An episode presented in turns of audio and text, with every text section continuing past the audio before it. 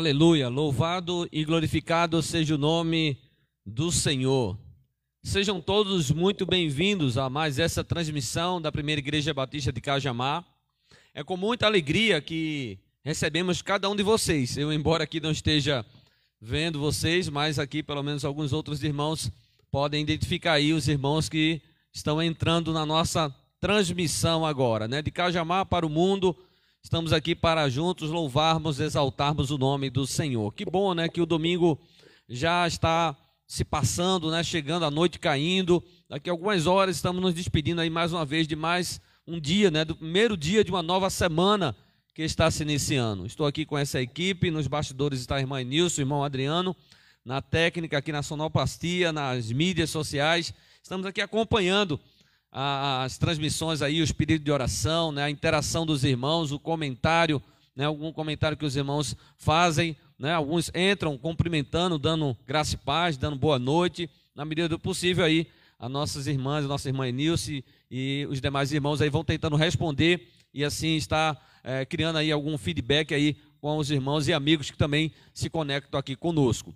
Eu quero inicialmente aqui é, orar a Deus, agradecendo ao Senhor porque Ele nos dá essa oportunidade para exaltar o seu nome, para juntos aqui, mesmo distantes, podermos exaltar o seu santo nome. Eu quero convidar você então, a, se for possível, fechar os seus olhos aonde você estiver e fazer essa oração junto comigo. Santo Deus e eterno Pai Todo-Poderoso.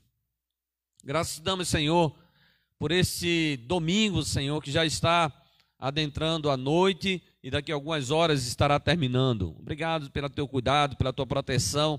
Obrigado, Senhor, porque sabemos que a tua providência, a tua provisão tem vindo sobre as nossas vidas. Pai, aqui estivemos pela manhã, no culto da manhã, aqui transmitindo a tua palavra. Ó Senhor, e intercedendo também em favor daqueles que sofrem, daqueles que estão enfermos. Queremos te louvar, Senhor, pelo milagre que o Senhor tem feito na vida dos que estão doentes, colocando a tua mão, restaurando, curando, levantando o que estão caído. Ó Deus, te rogamos, ó Pai, que o Senhor esteja a nos proteger, a tua boa mão esteja a nos direcionar.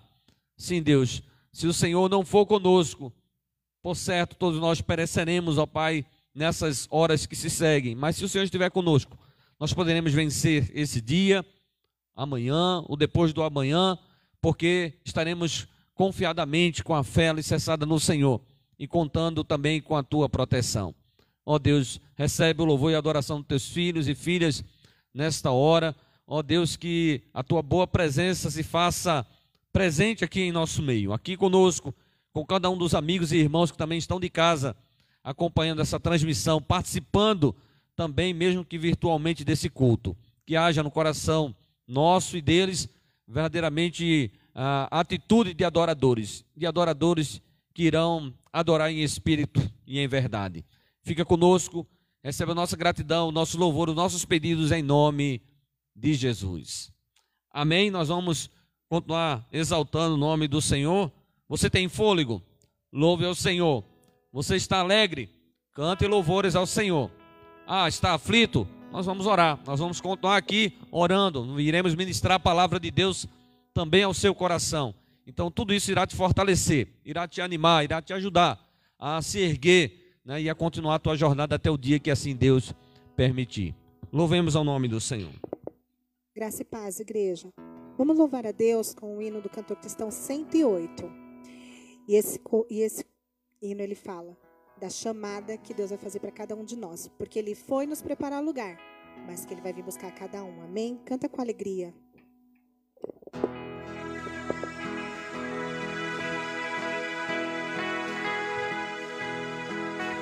Quando Cristo sua trombeta lá do céu mandar tocar, quando o dia muito glorioso lá romper, e os remidos dessa terra em Jesus incorporar, e fizesse então chamada, lá estarei.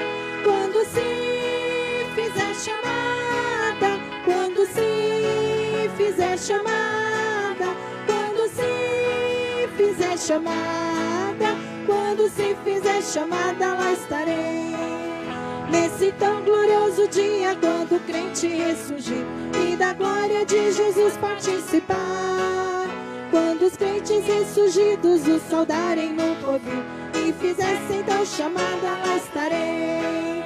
Quando se fizer chamada, quando se fizer chamada, quando se fizer chamada, chamada, lá estarei. Me darei então para Cristo até o dia terminar. Falarei do seu amor por nós aqui. Quando pois findar a vida e o labor aqui cessar, e fizesse então chamada, lá estarei. Quando se fizer chamada, quando se fizer chamada, quando se fizer chamada, se fizer chamada, lá estarei.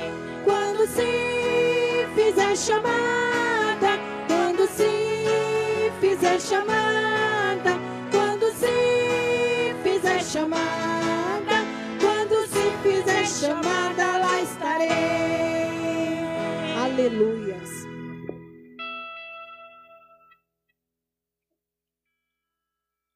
Meus irmãos, eu quero aqui compartilhar o texto da palavra do Senhor, que está no livro de Romanos, capítulo 15, a partir do versículo 9, do 9 até o versículo 13. Romanos, capítulo 15, do versículo 9 ao versículo 13.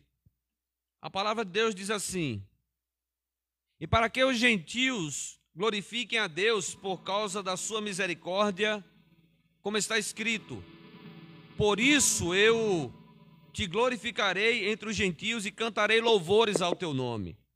E também diz: Alegrai-vos, ó gentios, com o seu povo. E ainda, louvai ao Senhor, vós todos os gentios, e todos os povos o louvem. Também Isaías diz: haverá a raiz de Jessé, aquele que se levanta para governar os gentios. Nele os gentios esperarão.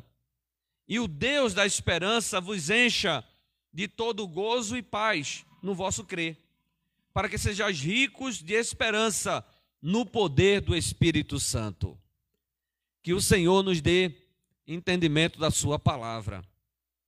Alegrai-vos, gentios somos, éramos cada um de nós antes de crermos em Cristo. Hoje somos filhos e filhas de Deus, nação do Senhor.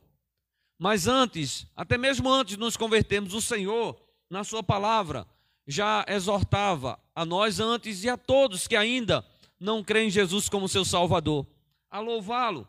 Louvai ao Senhor, vós todos os gentios, e todos os povos o louvem.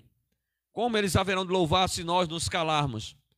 Que nós possamos louvar ao Senhor, haja o que houver, não importando as circunstâncias, que nós possamos dizer: Eu louvarei ao Senhor. Na alegria ou na dor, eu louvarei ao Senhor. Nós vamos orar mais uma vez. Dessa feita, eu vou pedir à irmã Jane que possa fazer essa oração, apresentando a Deus né, a vida dos irmãos que estão aí se recuperando. Eu recebi uma mensagem hoje é, do pastor Ricardo e ele está tendo um bom, uma boa evolução, um bom acompanhamento médico. Eles já estão ah, ministrando alguma alimentação ali para ele e vendo aí como é que vai ser a reação do seu organismo e conforme né, um bom andamento eles possam é, liberá-lo já amanhã para ele voltar para a sua casa. Eu espero em Deus daqui a alguns poucos dias poder rever o meu irmão e poder junto com ele agradecer ao Senhor, se não for presencialmente, pelo menos por uma videochamada para nos alegrarmos ah, no cuidado que o Senhor tem tido com a sua vida não só com ele, mas com tantos outros, né, que também já enfrentaram enfermidades, passaram por cirurgias, e o Senhor também lhes concedeu vitória. Então, que nós possamos apresentar a Deus esses que estão enfermos, que o Senhor possa estender a sua mão ali para curar e para abençoar. Oremos com a nossa irmã eh, Jane, e logo em seguida o grupo irá continuar exaltando o nome do Senhor. Oremos, igreja. Senhor, meu Deus, meu Pai, eu te agradeço, Senhor, por estarmos aqui, Senhor, te louvando, te engrandecendo, exaltando o teu nome, Pai. Receba toda a nossa adoração, todo o nosso louvor, Senhor, fala conosco, usa, Senhor, a cada um para falar com cada um de nós, Pai. Abençoa cada lar, a cada pessoa que está ouvindo, Senhor, essa transmissão, meu Pai, que o Senhor possa entrar no lar de cada um. Senhor, eu te louvo pela vida do pastor Ricardo, Senhor, que fez essa cirurgia, graças ao Senhor foi tudo bom, tudo correu bem, porque o Senhor está à frente de tudo, o Senhor é o médico médicos. Senhor, continua operando na sua recuperação Senhor. Que ele possa ter uma ótima recuperação, que ele possa voltar, Senhor, às suas atividades, cuidar, Senhor, da tua casa, da tua igreja, Senhor. Que venha abençoá-lo grandemente, Pai. Eu somente peço, Senhor, e te agradeço por cada pessoa que está em, em, em momento de recuperação, Senhor. Abençoa cada um, Senhor. Abençoa, cura, completa, Senhor, a restauração na vida de cada um. Entre em cada lar, Senhor. No nosso país também, Senhor, no mundo, que cada um, Senhor, possa ter tido uma boa recuperação, que está se recuperando, que está no hospital. Senhor, visita cada um, Senhor. É o meu pedido, em nome de Jesus. Amém. Irmãos, é, no Salmo 139, tem uma oração de Davi, que ele fala: sonda-me. Então, que esse louvor que nós vamos cantar agora que você aí na sua casa possa fazer ele em momento de oração. Que Deus possa sondar, que possa te usar, que vê tudo que está no mais íntimo do seu coração. Amém?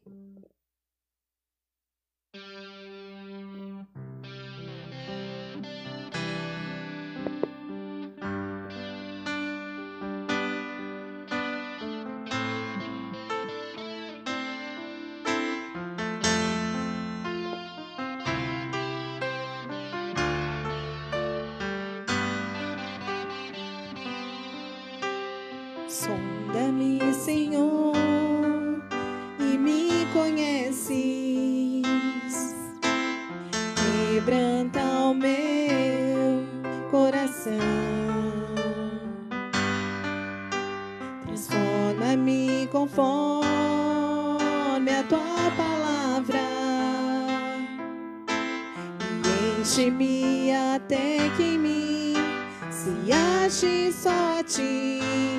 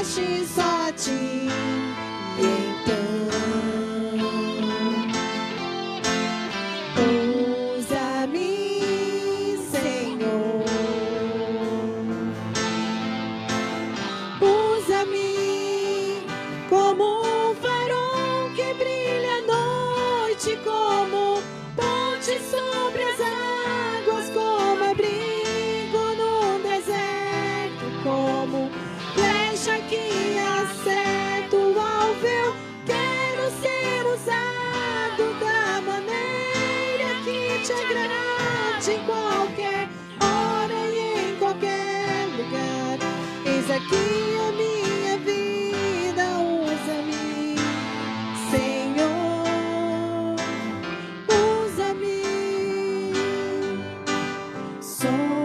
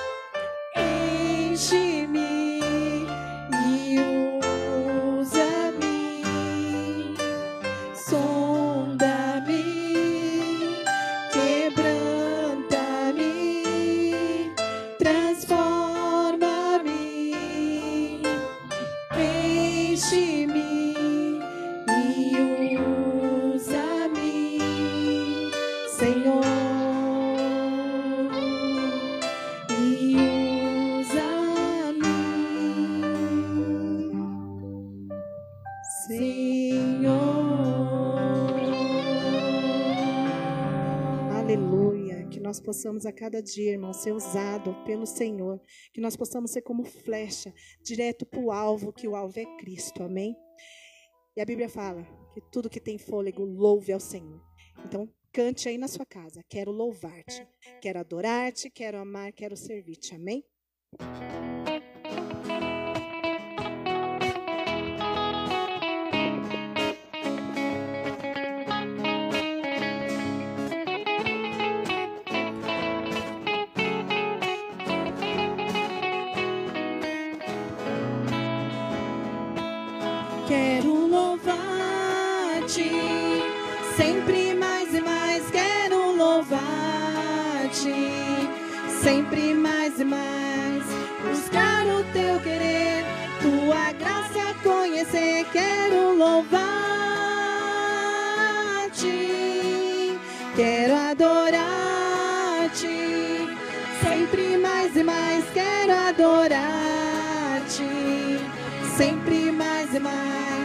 Mais. Buscar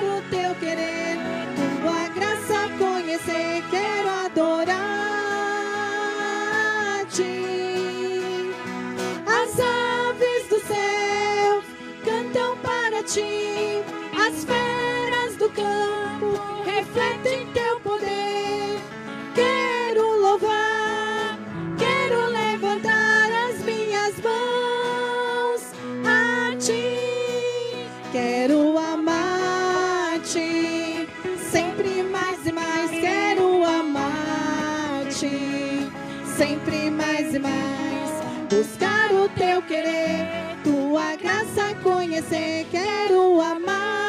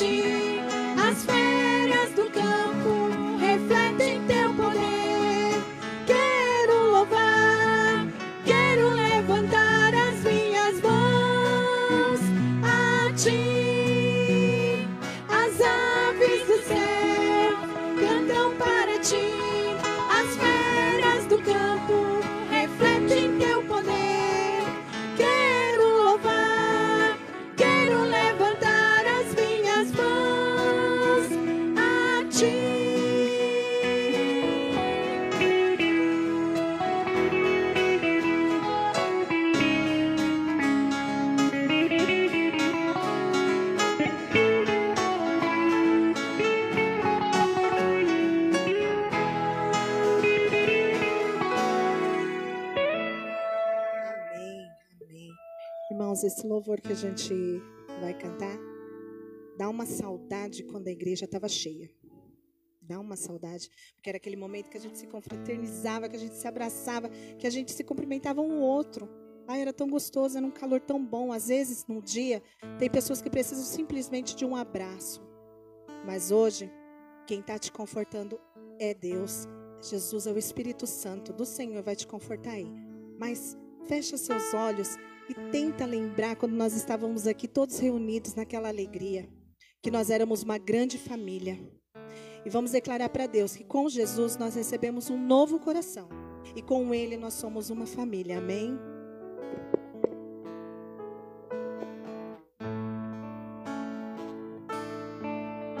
Recebi um novo coração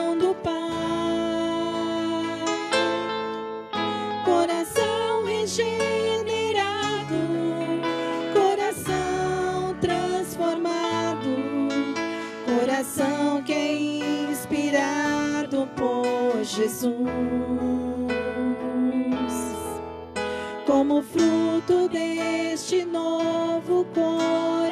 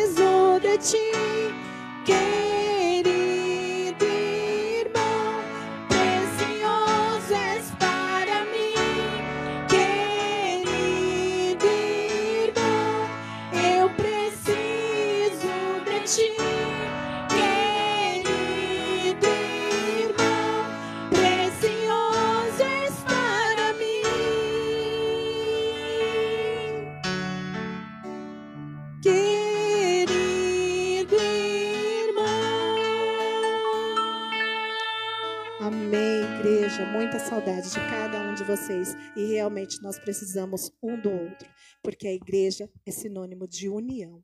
E nós precisamos um do outro. Amém? Amém, pastor?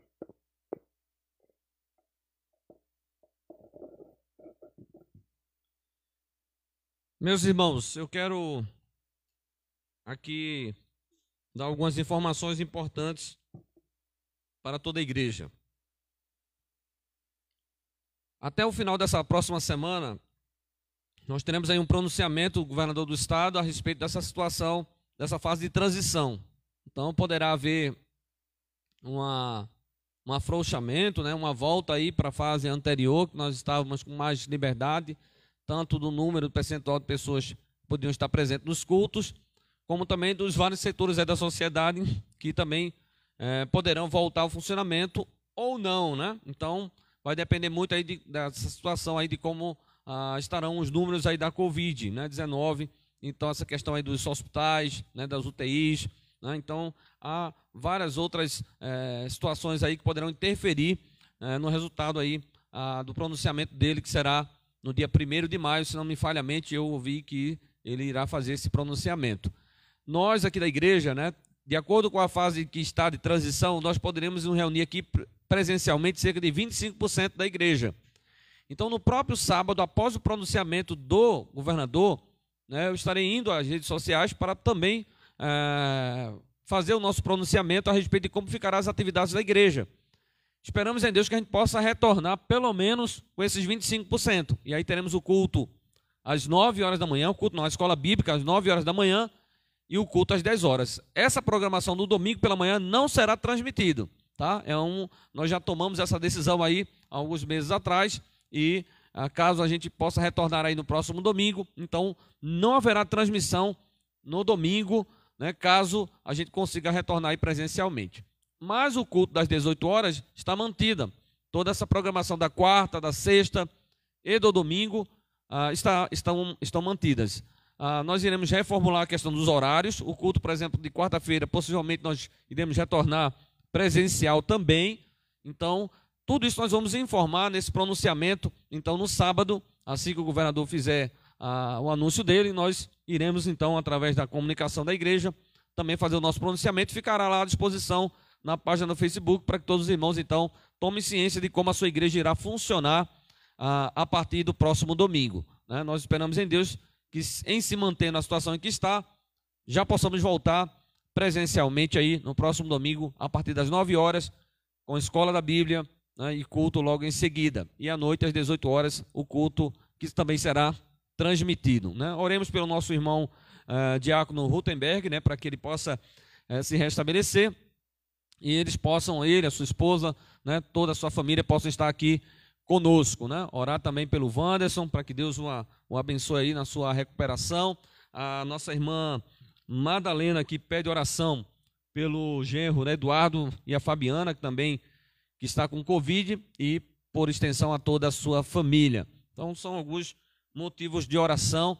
Uh, oremos pelos demais irmãos que estão aí aguardando né, ansiosamente a questão da vacinação. Né? Então, nós não sabemos como é que está de fato é, sendo administrado aqui no nosso município, né? mas eu sei que uh, vários irmãos aqui da igreja já tiveram a oportunidade, a bênção né, de ser vacinado. Né? Então, graças a Deus, alguns talvez tenham que esperar mais alguns poucos dias, mas já terão aí uma perspectiva de quando poderão retornar aos cultos presenciais da sua igreja. Né? Eu quero é, orar pela liderança né, da escola bíblica, né, pois nós estaremos voltando hoje, né, como um domingo que se celebra né, o dia da escola bíblica dominical. Nós louvamos a Deus pela vida de cada professor, né, por toda a direção da escola bíblica, na pessoa do diácono Eduardo, né, dos demais irmãos que cooperam junto com ele aí, com os professores, para que nós tenhamos uma escola bíblica de excelência, uma escola bíblica que de fato abençoe a vida de cada crente que aqui faz parte e aqui quer e deve continuar crescendo na graça e no conhecimento do Senhor Jesus. Então são algumas informações importantes, pedimos aos irmãos que estejam aí acompanhando as redes sociais da igreja, né, para que assim é, não fiquem desinformados. Qualquer dúvida, entre em contato né, através do WhatsApp, através do número né, dos irmãos aí, conecte-se com outros irmãos.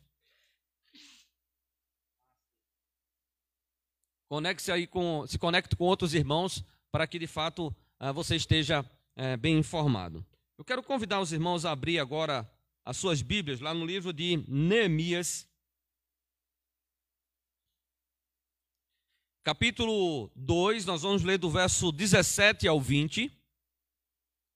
E vamos ler também do capítulo 6, do 15 ao 16. E eu quero trazer aqui uma palavra nessa noite sobre alguns passos para que possamos ter êxito nos nossos projetos de vida. Não só com relação aos nossos projetos de vida, mas também com relação à obra de Deus. A obra que Deus nos tem confiado para fazer. Temos visto aí né, que tem havido né, um certo é, movimento, né, uma certa, parece que há aparentemente uma tendência né, para a oposição ao Evangelho, né, para que de fato o trabalho da igreja de alguma forma ele não avance, né, ele não progrida. Claramente isso já é dito pelas Escrituras que o inimigo, Satanás, se opõe à palavra de Deus. Ele vai lutar né, contra a obra de Deus para que ela não avance para que ela não cresça. Eu estava lembrando aqui de um cântico ah, que eu ouvi há mais de 30 anos atrás, que ele diz assim: Ninguém detém é obra santa. Ninguém detém, ninguém para, ninguém vai interromper, porque essa é uma obra santa. E como disse Gamaliel, né? A respeito dos. As autoridades estavam ali para fazer mal a Pedro e João quando Gamaliel aconselhou ali todo o siné, dizendo: Olha, é melhor vocês darem mão de é, soltar esses homens, porque se isso for obra de homens, vai perecer, logo se dissipará, mas se for obra de Deus, ninguém poderá destruí-la. Ninguém poderá impedi-la dela crescer, dela se desenvolver. E não é isso, porventura, que temos visto?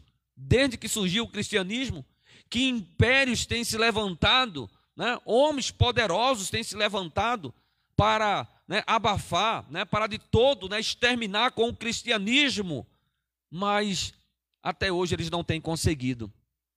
Porque, na verdade, essa não é uma religião criada por homens, mas o próprio Jesus Cristo veio aqui na terra e convidou homens para segui-lo, para crer nele. O Filho de Deus se fez carne e habitou entre nós, para que, ao crermos nele, nós pudéssemos ter a vida eterna e pudéssemos também levar essa palavra a toda a humanidade.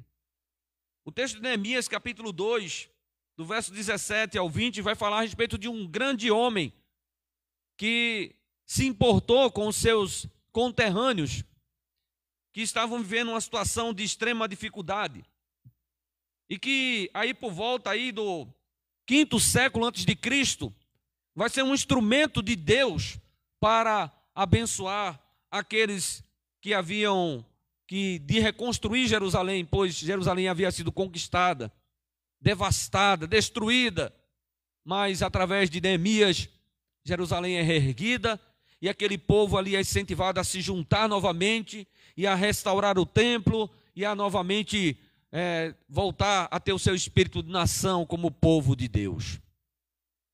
Neemias 2, 17 ao 20 diz assim: Então eu lhes disse: Estás vendo a miséria em que estamos? Jerusalém está assolada e as suas portas queimadas. Vinde, pois, e reedifiquemos os muros de Jerusalém e deixemos de ser opróbio, né, ou vergonha. E lhes, e lhes declarei como a boa mão do meu Deus estivera comigo, e também as palavras que o rei me falara.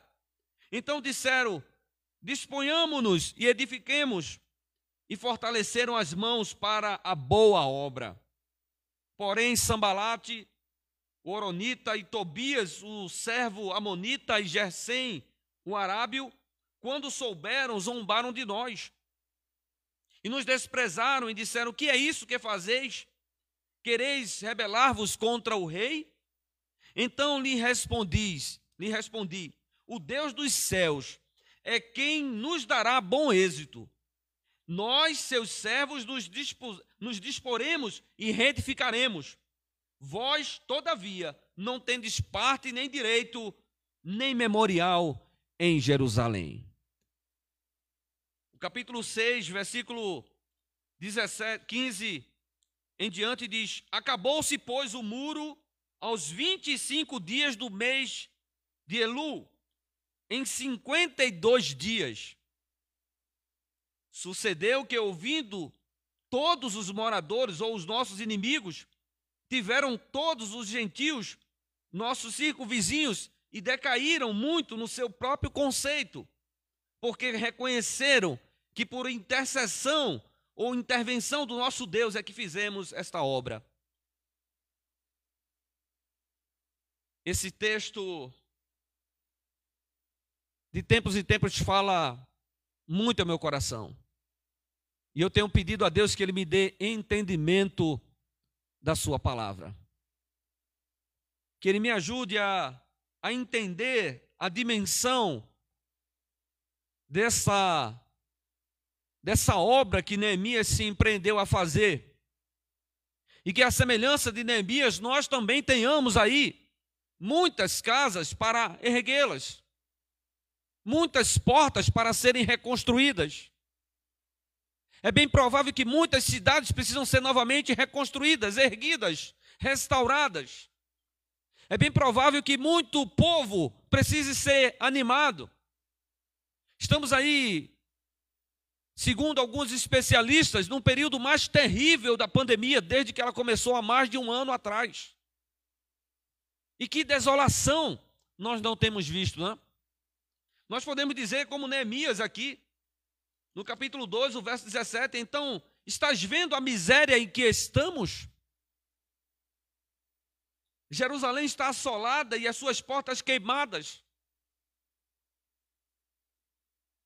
Meus irmãos, esse livro de Neemias é um livro que traz lições preciosíssimas.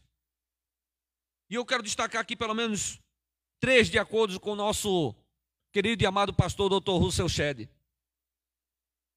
Esse livro traz a lição sobre oração, sobre sacrifício e sobre tenacidade, determinação. Esse livro demonstra a necessidade de firmeza no trabalho de Deus.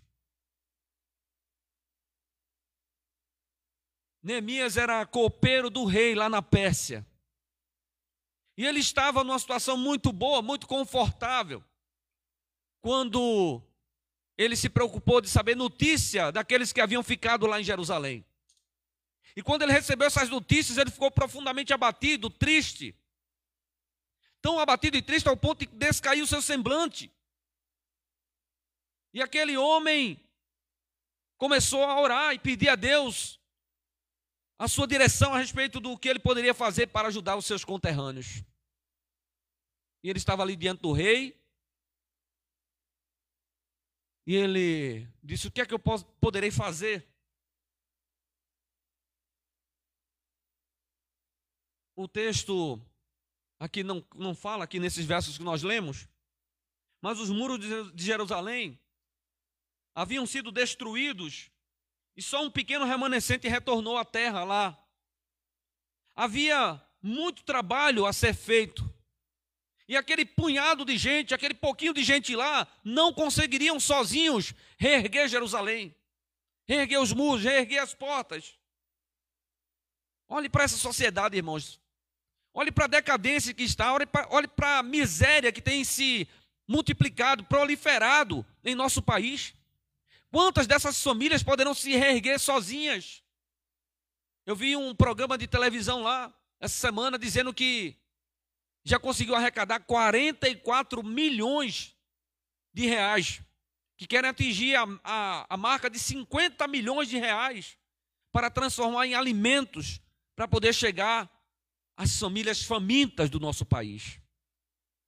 Só um determinado é, empresário que apareceu lá na hora da reportagem, só ele estava dando 6 milhões de reais. Mas o que é isso para uma nação com mais de 210 né, milhões de habitantes, se não me falha a mente? São mais de 200 milhões de habitantes. E que nesses mais de um ano aí, aqueles que estavam próximos da linha da pobreza agora estão lá no fundo do poço. Muitos que não têm nem o que dar de comer, né? não, não comeram, não têm o que dar de comer para os seus filhos. Muitos foram despejados da casa de aluguel onde moravam, porque também foram despejados do seu emprego. Há uma miséria total no nosso país, há um grande risco de colapso, de realmente do país quebrar. A situação de Jerusalém não era muito diferente. Havia desolação para tudo quanto é lado. A cidade era ruínas só, era ruína só, a miséria, né? Era estava em todo canto.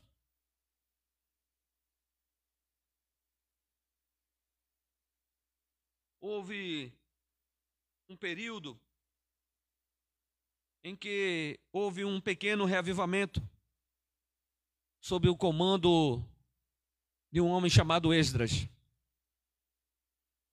Mas agora nós estamos falando aí por volta do ano 445 a.C. E Deus procurava alguém para ir à cidade destruída e a restaurar. E a colocar ordem e a promover segurança para aqueles moradores que ali agora estavam residindo, mesmo em meio às ruínas. Meus irmãos, nos dias atuais, Deus continua procurando homens e mulheres que possam reerguer vidas, reerguer famílias, reerguer cidades, estados, países. Mas com quem ele poderá contar? Quem de nós poderá ser daqueles que, como Neemias, deixaram o conforto lá do seu palácio, da sua posição né, de status que ele tinha, de correr risco né, para pedir ajuda em favor de outros? Quem de nós teríamos coragem de procurar o nosso chefe, chefe da empresa onde você trabalha, e dizer: Olha, chefe, será que não dá para a nossa empresa né, fazer uma campanha aí para arrecadar alimentos, seja aqui entre nós, seja entre os demais empresários aqui da nossa cidade? Quem é que se importa verdadeiramente com aqueles que estão na miséria, né, na total é, destruição, que estão desesperados?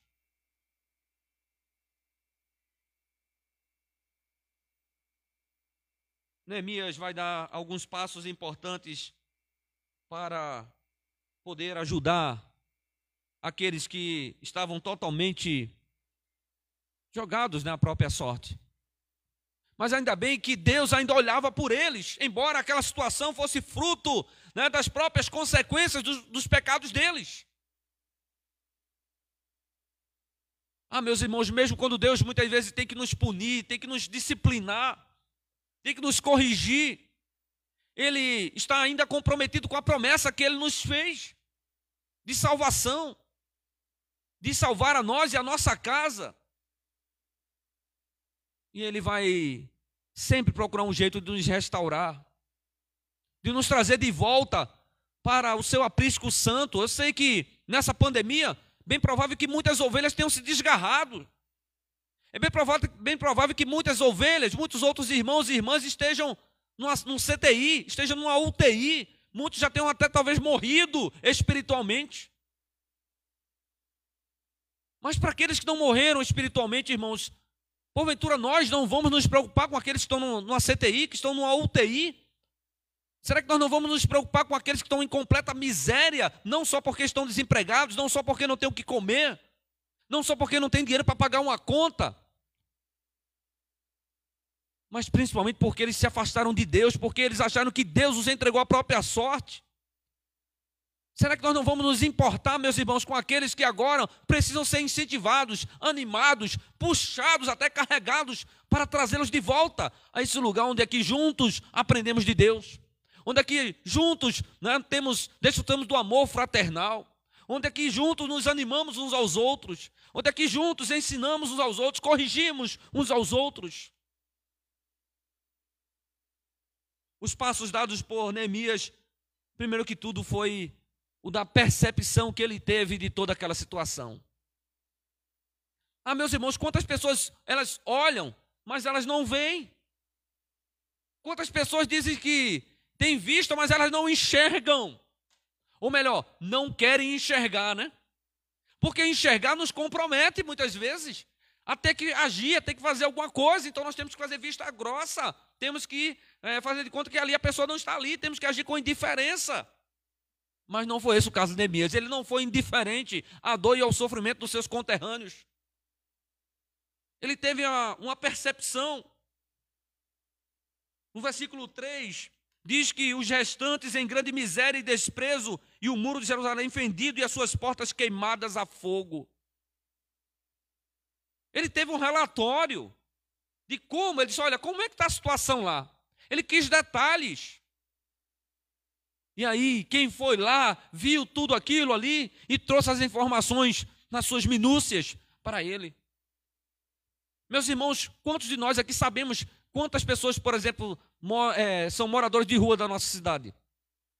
Quantos de nós sabemos quantas famílias vivem abaixo da linha da pobreza aqui na nossa cidade, só tomando cajamar, por exemplo, aqui? Quantos de nós talvez não queiramos né, tomar ciência disso, porque isso irá, de alguma forma, nos comprometer a ter que fazer alguma coisa? Como igreja, não deveríamos estar saindo mais dessas quatro paredes para pregar esse evangelho, não? É uma pergunta, meus irmãos, que eu estou fazendo aqui para que nós reflitamos, para que a gente pense que de fato os que estão aí fora precisam do pão da vida eterna e precisam também do pão que perece. E se nós não temos condições de dar a eles o pão que perece, podemos fazer mobilizações, podemos né, acionar o poder público, cobrar do poder público né, que venha a ajudar essas pessoas. Eu sei que a missão prioritária da igreja é pregar o evangelho, mas a palavra evangelho abarca também a questão das necessidades do homem na sua integralidade, não apenas na sua perspectiva espiritual. Quando Jesus estava ali com a multidão e os discípulos quiseram lavar as mãos, tiveram se ver livre daquele problema, disse: Senhor, despede a multidão para que ela vá embora, porque já é tarde. E nós não temos aonde comprar pão a essas horas. Aí o Senhor disse: Olha, dê vocês a elas de comer. E os discípulos, como é que nós vamos fazer isso? Só tem aqui cinco pães e dois peixinhos. O que é isso para toda essa multidão? E aí Jesus mandou ali se organizar, sentar ali, e ele abençoou aquela, aquele pouco alimento que se multiplicou e alimentou a todos ali. Neemias, ao receber a notícia, percebeu que havia sido destruído, podia ser restaurados. Neemias já pensava numa reconstrução promissora. Ah, meus irmãos, quantos nossos projetos muitas vezes não têm êxito porque a gente não acredita que nós vamos realmente conseguir chegar lá. Realmente conseguir conquistar. Realmente conseguir fazer. é importante ter percepção para tudo em nossa vida. É lógico, irmãos, ele. Será que de, de cara Neemias não percebeu que aquilo seria extremamente desafiador? Extremamente perigoso? Que, grande, que havia grande chance também de insucesso? Mas muito mais ele acreditou que haveria possibilidade de sucesso, de ser bem sucedido, de ter bom êxito. O mal tem atormentado constantemente, mas não discerne o que ele deseja destruição dos projetos, dos sonhos e até da vida. Precisamos ter percepção, irmãos. O mal está aí. O mal está aí. Homens maus estão aí para se opor a bons projetos. Tem homens maus que estão a serviço do inferno, do diabo, que eles sabem que o caos o favorece. E eles vão lutar com unhas e dentes, com todas as suas armas malignas, para se opor aos bons projetos, para sabotar os bons projetos, para desviar recursos que são para abençoar pessoas que precisam. Eu sei porque eu já participei de projetos, de bons projetos lá no estado de Pernambuco, terra dos altos coqueiros, projeto do leite, projeto da construção da casa própria, de pessoas que já tinham terreno e recebiam kit de construção. E eu sei, eu senti na pele como homens maus a serviço do inferno são capazes, são inescrupulosos, não tem pena de ninguém o que eles são capazes de fazer para tirar o leite de crianças que precisavam, de famílias que precisavam, que de furtar os kits de construção das pessoas que precisavam construir as suas casas, de pessoas que tinham se inscrito no projeto e não precisavam daquele, daquele kit. Eu não estou falando aqui porque eu ouvi de ninguém, não. Eu, eu participei desse projeto. Eu estava à frente da congregação batista lá em Botafogo, Itapissuma, Pernambuco. A segunda atitude que Neemias teve para de fato alcançar bom êxito no projeto ou no propósito dele de restaurar Jerusalém foi ele buscar a direção de Deus. Mas não foi buscar a direção de Deus de qualquer jeito, não. Ele foi buscar a direção de Deus com um coração quebrantado, com um coração humilde.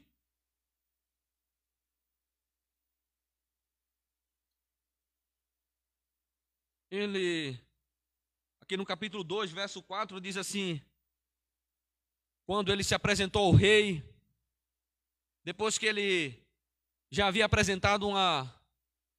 Queria apresentar uma demanda perante o rei. O rei perguntou a ele: O que é que você me pede agora? Então, orei ao Deus dos céus. Aqui nós temos orado, irmãos, quando nós temos nossos projetos. Aqui nós temos pedido orientação quando nós elaboramos nosso projeto. Às vezes, irmãos, estamos extremamente preocupados em procurar um bom consultor de negócios. Às vezes estamos preocupados em procurar uma boa instituição que já tem expertise né, para poder nos orientar na implementação do nosso negócio ou no passo a passo do nosso negócio. E esquecemos de consultar a pessoa mais importante de todas, que está acima de tudo e de todos, que é o nosso Deus e Pai Celestial. Como é que o nosso projeto poderá dar certo? Lá em Provérbios 16, ele disse: Olha, consagra ao Senhor teus planos, e eles irão ser bem-sucedidos. Nesse mesmo livro, né, tem um, um, outro versículo que ele diz assim: Olha, do homem são a preparação do, dos planos, né, do coração do homem, mas Deus lhe dirige os passos. Ou seja, você pode idealizar todos os planos que você quiser, mas é Deus quem vai dirigir os teus passos. Se você é filho de Deus, então você vai ser dirigido por Ele. Se somos filhos, estamos na dependência dele. Deveríamos estar, né? O problema é que nós muitas vezes não nos importamos com o conselho dele, com a direção que ele nos dá.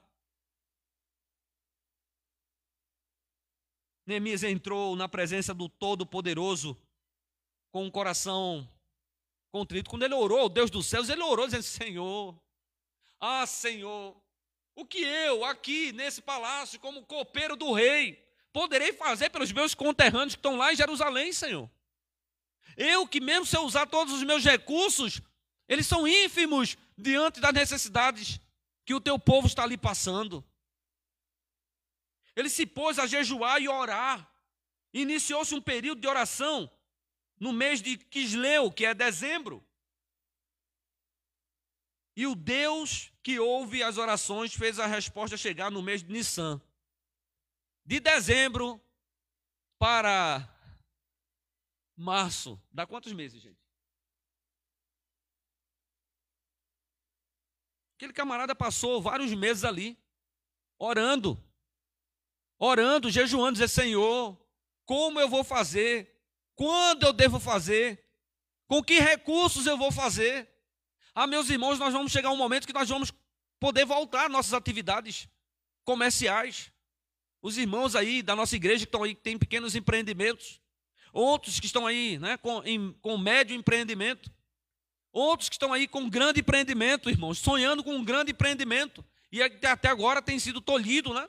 Até agora tem, não tem conseguido né, desenvolver as suas atividades. Até agora os planos que elaboraram não puderam ser colocados em prática. Jogaram um balde de água gelada né, em todos os planos e todas as idealizações que esses irmãos e todos os outros fizeram.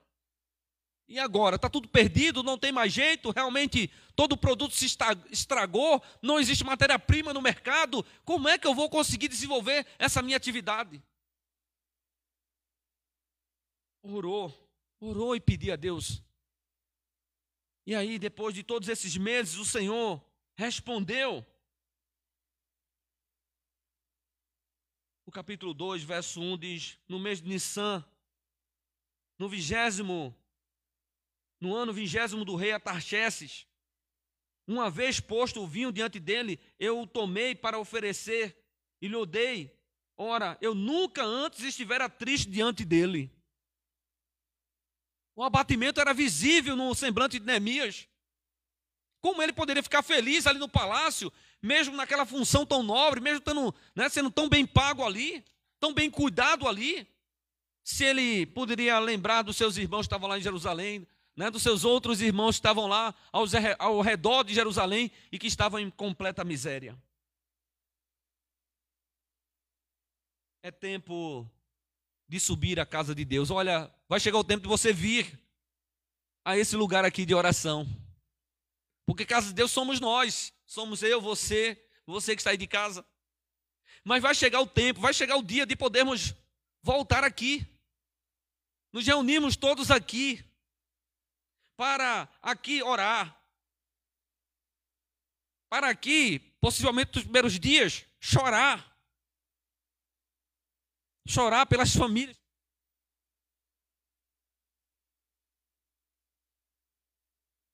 Para aqui lamentarmos, derramar a nossa alma diante do Senhor, diante de tantas perdas sofridas de olhar e perceber toda essa miséria que aumentou, se potencializou de uma forma tão grande, que nós não temos nem ideia, segundo informações de uma, de uma TV, de uma, do jornalismo, que eu ouvi essa semana nas, nas redes de jornais, dizendo que esse, é, não sei se era esse ano ou se era o próximo ano, que iriam fazer é, o censo, né, o IBGE, o Instituto Brasileiro de Geografia e Estatística. Não vai acontecer porque recursos foram destinados né, às áreas mais prioritárias, mais necessárias, mais urgentes do país não tem recurso para poder fazer esse levantamento. E se se fizesse esse levantamento, que serve como diretrizes né, para as políticas públicas, iríamos ficar assombrados com os números da miséria, da dor, do sofrimento, de toda essa catástrofe que tem acontecido no nosso país.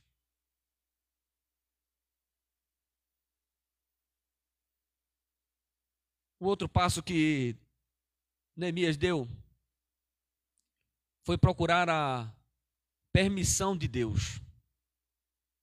O cara teve uma boa ideia, o camarada se inquietou com seus irmãos que estavam lá sofrendo. Meus irmãos, talvez nós estejamos aqui nos inquietando com aqueles que sofrem, com os que moram na rua. Vocês viram como fez frio esses últimos dias? Eu sou nordestino, eu sou da terra lá que o máximo de frio que faz lá é 18 graus, 18, 19 graus. Um inverno de, de rachar, viu? O coco do, do nordestino, do pernambucano. Hoje eu saí para caminhar, saí para correr, estava fazendo 15 graus. E eu disse, meu Deus, né? E eu, quando cheguei aqui, há, há 10 anos atrás, é porque em setembro agora já vai fazer 10 anos que eu estou aqui, em Sampa, estou aqui em Cajamar. Tá rindo, Antoniel? Antoniel tá rindo de mim aqui porque eu falei Sampa. Eu estou aqui há 10 anos e quando eu cheguei aqui, no primeira, na primeira semana que eu cheguei aqui, fez 3 graus. Eu disse, Senhor da glória, minha esposa vai querer voltar amanhã mesmo, mas aguentamos firme. E aí, até lá, de lá para cá, graças a Deus, nunca fez tanto, tanto frio quanto fez naquela semana. Parece que foi para nos provar mesmo. Vamos ver se esses cabos aqui, né? Vão, se esses missionários vão querer ficar aqui mesmo, nessa terra aqui, com esse frio todo. E aguentamos firme, graças a Deus, já estava no finalzinho do inverno, né? Chegamos de setembro, final de setembro, e estamos aqui até hoje. Permissão de Deus. O que você quer fazer?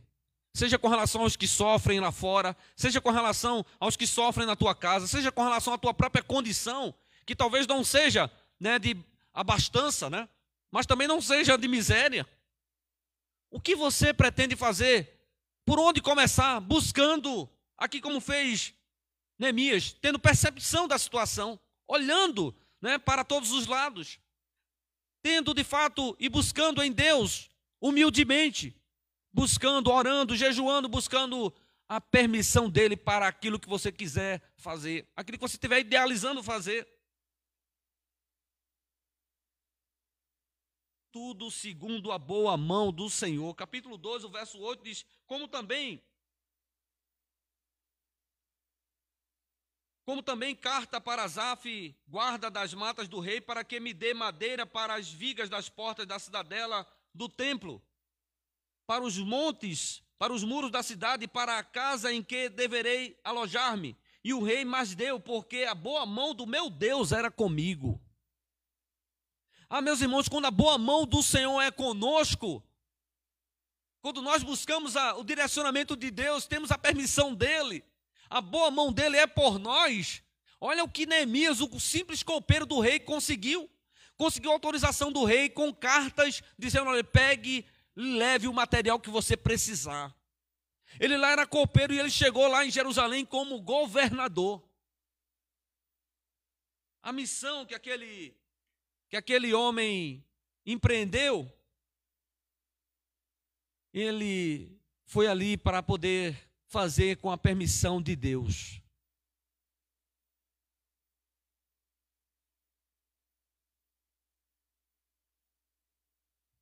O Senhor já já permitiu, meus irmãos, já determinou inumerosas bênçãos para as nossas vidas. Bênçãos através da sua palavra. Bênçãos para que a nossa alegria seja completa. Se até agora nós não temos pedido nada a Deus, que possamos ouvir o que Jesus disse aos seus discípulos lá. Até agora vocês não pediram nada. Peçam para que a alegria de vocês seja completa. Meus irmãos, mesmo se essa pandemia tiver que se estender por vários meses, vai chegar um momento que ela vai se estabilizar. Que vai haver um controle aí dessa pandemia. E aí é hora de retomada, irmãos, dos nossos projetos, nossos planos, das nossas ações. Mesmo em meio à pandemia, eu estou trabalhando, eu estou pesquisando, eu estou fazendo orçamento aqui e ali de várias outras coisas que estamos sonhando fazer né, na igreja aqui, no templo, na nossa igreja aqui. No que diz respeito à sua vida, ao seu trabalho, aquilo que você está sonhando. Você se esqueceu de tudo? Não. Comece a sonhar novamente. Comece a resgatar isso novamente. Comece a orar, a jejuar. Talvez isso demande mais alguns meses, mas depois peça a permissão de Deus. Porque se Deus te permitir fazer, a boa mão do Senhor estará sobre você. Para te ajudar. Tome a decisão, não fique nessa indecisão, não. O, outra, outro passo que Neemias deu para alcançar êxito em concluir aquele projeto foi ter tomado a decisão. Não adianta ficarmos só idealizando, sonhando, planejando, se nós não decidirmos. Você já pensou a dona de casa que olha para um banheiro e diz assim: Ah, filho, como eu gostaria que esse nosso banheiro fosse reformado.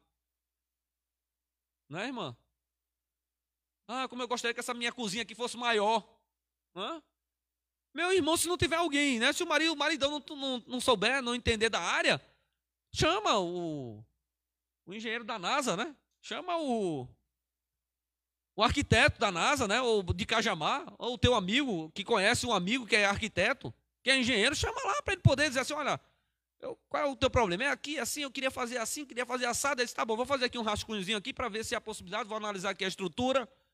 E, mediante depois todos os cálculos ali feitos e todas as possibilidades analisadas, ele passa o orçamento e aí você tem que tomar uma decisão, meu filho, se vai fazer ou não, se tem condição de fazer ou não. Porque vai chegar uma hora que tem que se meter a marreta para cima.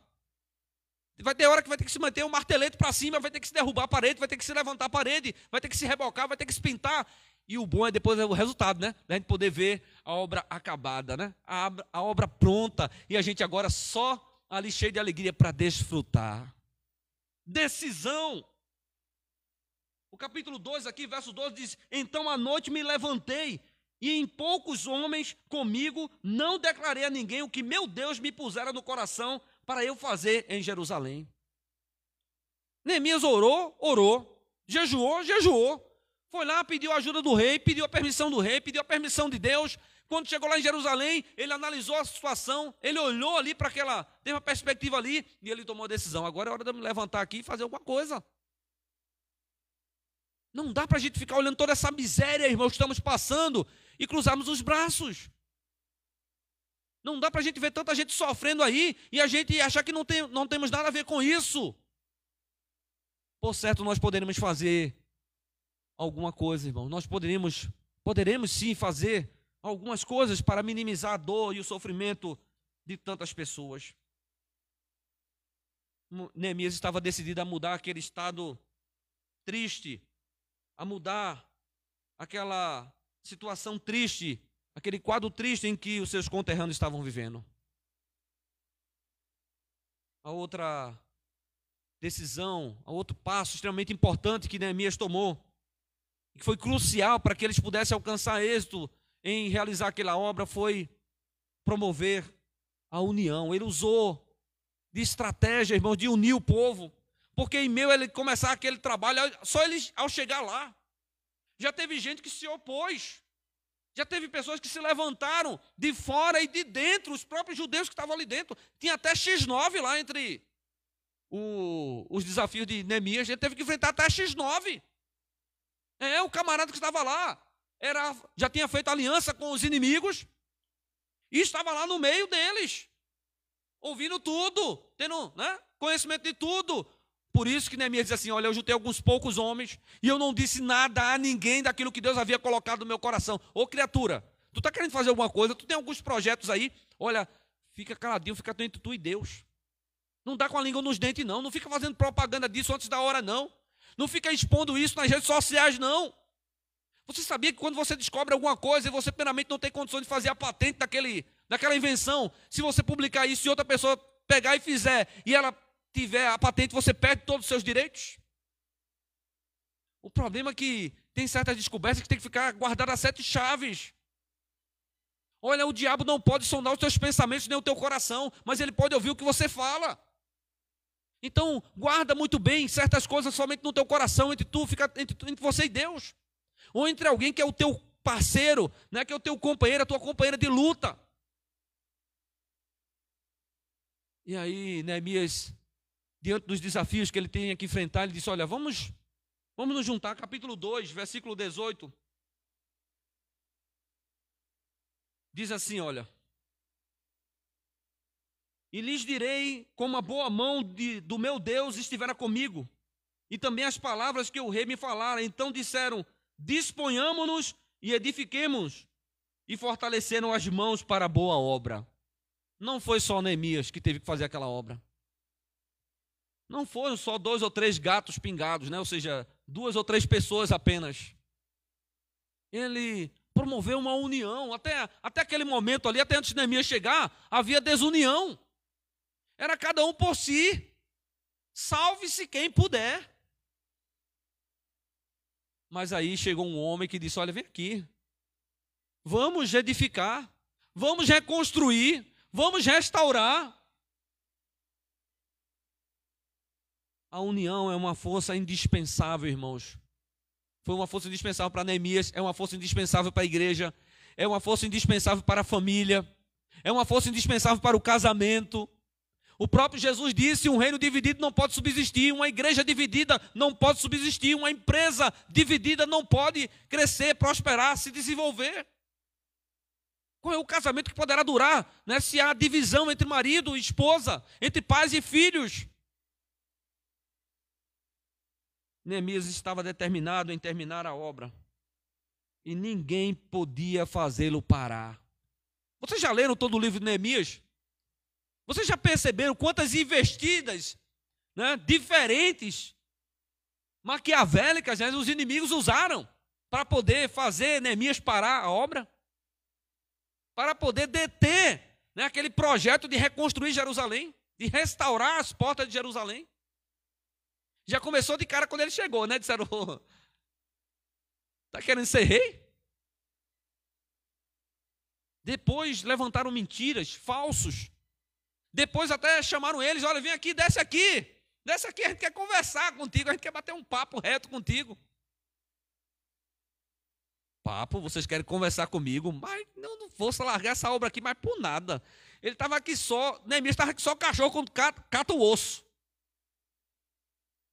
Quem tem cachorro aqui sabe, né? Quando o bichinho pega o osso, vi. Às vezes a gente olha assim, não tem mais nada no osso. E ele está lá. Vai tentar tirar o ossinho da boca dele para tu ver uma coisa. Vai. Eu tive já um cão, e aquele cão ceboso, o Beethoven, já era um, era um cão vira-lata, sem vergonha. Quase desse tamanho assim. Eu acho que tinha uns, uns 50 centímetros, 60 centímetros. Quando aquele bendito pegava o danado de um osso, nem eu, como dono, tinha coragem de chegar lá perto dele lá. Porque eu bastava ir chegando junto, ele já, já rosnava para mim. Digo, olha que safado, já tinha, teve umas vezes que eu tive que dar uns tapas na, na fuça dele. Neemias disse: Eu não vou largar essa obra aqui por nada. Ele ficou esperto, ficou atento. E ele disse: Olha, vamos nos unir. Vamos aqui trabalhar juntos. Olha, diversas. Diante de todas as investidas do inimigo aqui, diante de todos esses inimigos que estão aqui em volta de nós, olha, metade dos homens aqui vai ficar trabalhando, vigiando, outra metade aqui vai ficar trabalhando. Teve uma hora que ele disse assim: Olha, tantos que vão vigiar como os que vão trabalhar vão ter que estar com uma mão uma mão segurando a espada e na outra uma ferramenta. Estava pronto para a batalha, estava pronto para defender o seu projeto, a realização daquilo que ele determinou no seu coração. Determinação foi o outro passo que Neemias deu para que pudesse ter alcançado ali o que ele queria. Do que adianta, meu irmão, começarmos qualquer projeto se não tivermos determinação para irmos até o fim? Eu estou com uma invenção aí de querer fazer algo. E eu já ouvi gente dizendo assim: Mas para que tu vai fazer isso, rapaz? Tu já com 50 anos. Já tem outros assim: Agora, agora o pastor é isso agora, é aquilo outro, e não sei o que e tal. Meio que falando, meio que desdenhando. Eu não estou nem aí. Porque o beneficiado não serão essas pessoas, não. Quem será o beneficiado serei eu. Quem terá o prazer de realização deste feito serei eu. Então eu estou pouco me lixando para quem não acreditar, para quem quiser ficar zombando de mim. Assim também é nos projetos que você muitas vezes idealiza, que você sonha, que você quer alcançar. Às vezes é alguém que está do teu lado, que muitas vezes não vai te apoiar, que não vai acreditar em você, que não vai te dar força. Agora, querido, se você tem percepção, se você já tem buscado a direção de Deus, se você está seguindo segundo o que Deus te permitiu. Olha, se você de fato tem buscado aí, né, união, talvez não possa contar com muitos, talvez tenha, sejam poucos, mas que sejam poucos que estejam na mesma visão, que sejam poucos que estejam no mesmo objetivo que você, porque aí você conseguirá alcançar. Neemias estava determinado, e quem guiava a obra era o Senhor. A diferença, irmãos, entre aqueles que planejam, executam e muitas vezes não têm sucesso, está justamente nisso aqui. Quando a direção do Senhor, o provérbio diz: se você consagrar os seus planos ao Senhor, eles serão bem-sucedidos, os teus desígnios serão estabelecidos. Se o Senhor dirigir os teus passos, os teus projetos serão alcançados. Em Isaías 60, 18 diz: Uma forte cidade temos, a que Deus pôs a salvação por muro e antemuros.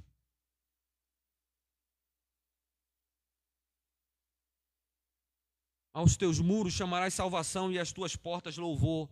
É o que diz Isaías 60, 18. Uma forte cidade temos e a que Deus pôs a salvação por muro e antemuros. Isaías 26, 1. E por último, irmãos, Neemias, diante de todas as lutas que ele enfrentou ali, que não terminaram. Não, os muros se levantaram, as portas foram colocadas, e ele chamou o povo, agora vamos celebrar. Agora vocês precisam adorar a Deus, vocês precisam restaurar a alegria do Senhor no coração de vocês. O capítulo 6, aí, o verso 15 e 16 diz: Acabou-se, pois, o muro. Sim, aquela obra física estava completa, estava concluída. Em 52 dias de luta, Neemias mesmo não teve descanso, colocou dinheiro do seu próprio bolso, porque teve que repreender até muitos dos seus irmãos que estavam explorando os que estavam ali naquela cidade, que estavam cobrando as duplicatas, as promissórias. E Neemias disse: O que, é que vocês estão fazendo? Parem com isso. Eu estou aqui colocando funcionários do meu próprio bolso, estou pagando do meu próprio bolso. Eu estou aqui eu mesmo custeando minha própria comida e alimentação dos meus trabalhadores aqui, dos meus cooperadores. Tudo isso porque tem um fim muito maior aqui, que é reconstruir essa cidade a cidade do nosso Deus. E diz aqui no verso 16: Sucedeu que ouvindo todos os nossos inimigos, temeram todos os gentios, nossos circunvizinhos, e decaíram muito no seu próprio conceito, porque no conceito deles, eles não iriam conseguir. No conceito dos inimigos, de Neemias e de todos que estavam lá em Jerusalém naquela ocasião, aqueles eram fracos judeus. Quantos irmãos não olham para nós como fracos? Quantos não olham muitas vezes para aquilo que nós queremos dizer? Oxe, você? tu está querendo o quê mesmo?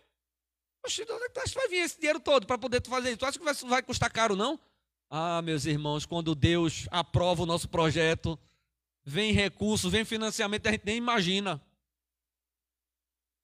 Porque Ele é que é o Deus. Nós dizemos que Ele é o dono do ouro e da prata?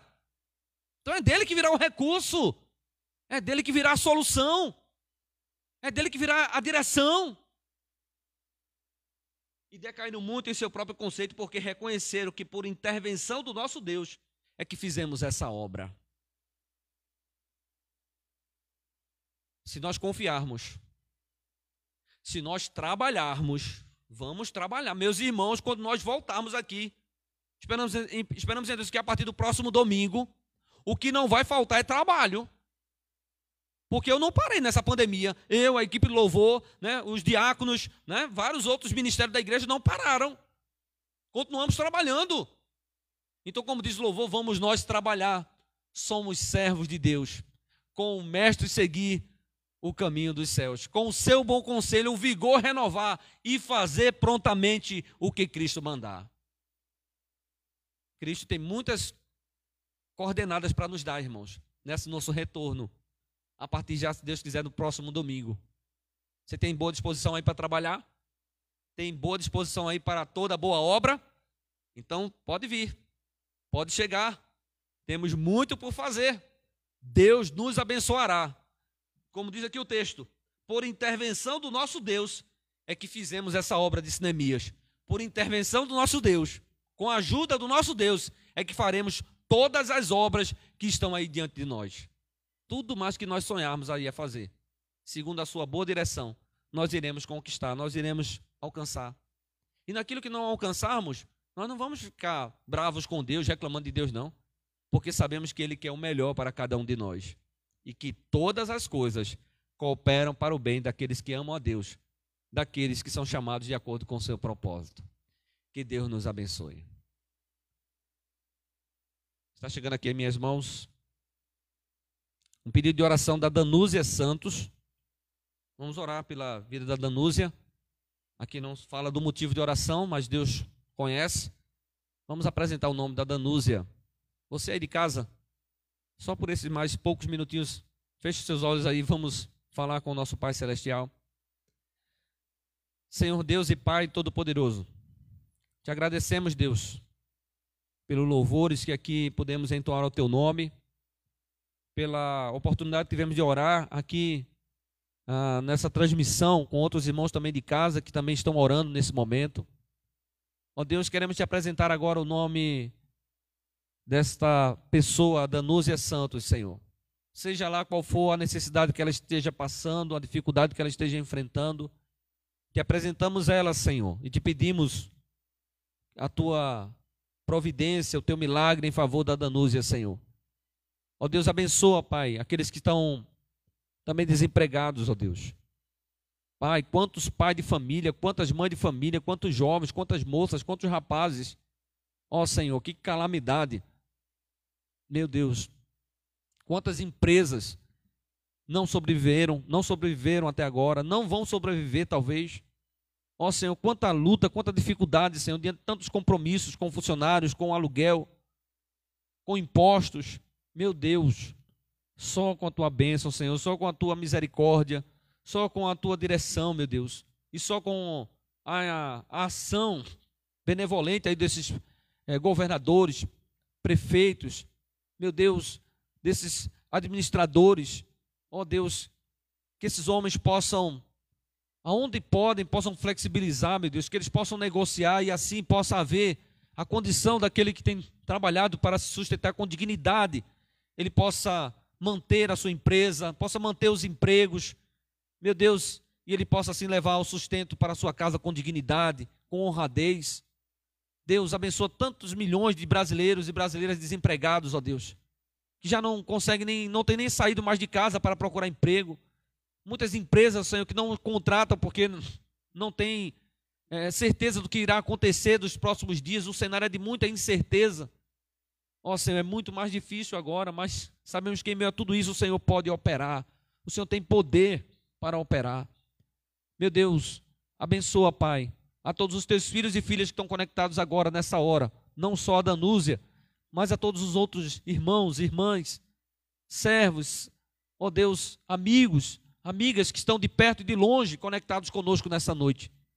Que a tua bênção venha sobre a vida de todos que a tua salvação venha sobre a casa de todos, que o teu milagre seja derramado sobre a família de todos. E que o amor de Deus, o nosso Pai, a graça do nosso Senhor e Salvador Jesus Cristo, e que as consolações do Santo Espírito de Deus sejam sobre a sua igreja, hoje e para todo sempre. Amém. Muito obrigado aí pela sua participação, pela sua conexão, pela sua interação, por você compartilhar esse vídeo aonde for possível. Muito obrigado, que Deus te abençoe te conceda uma boa semana, uma semana de vitórias em nome de Jesus.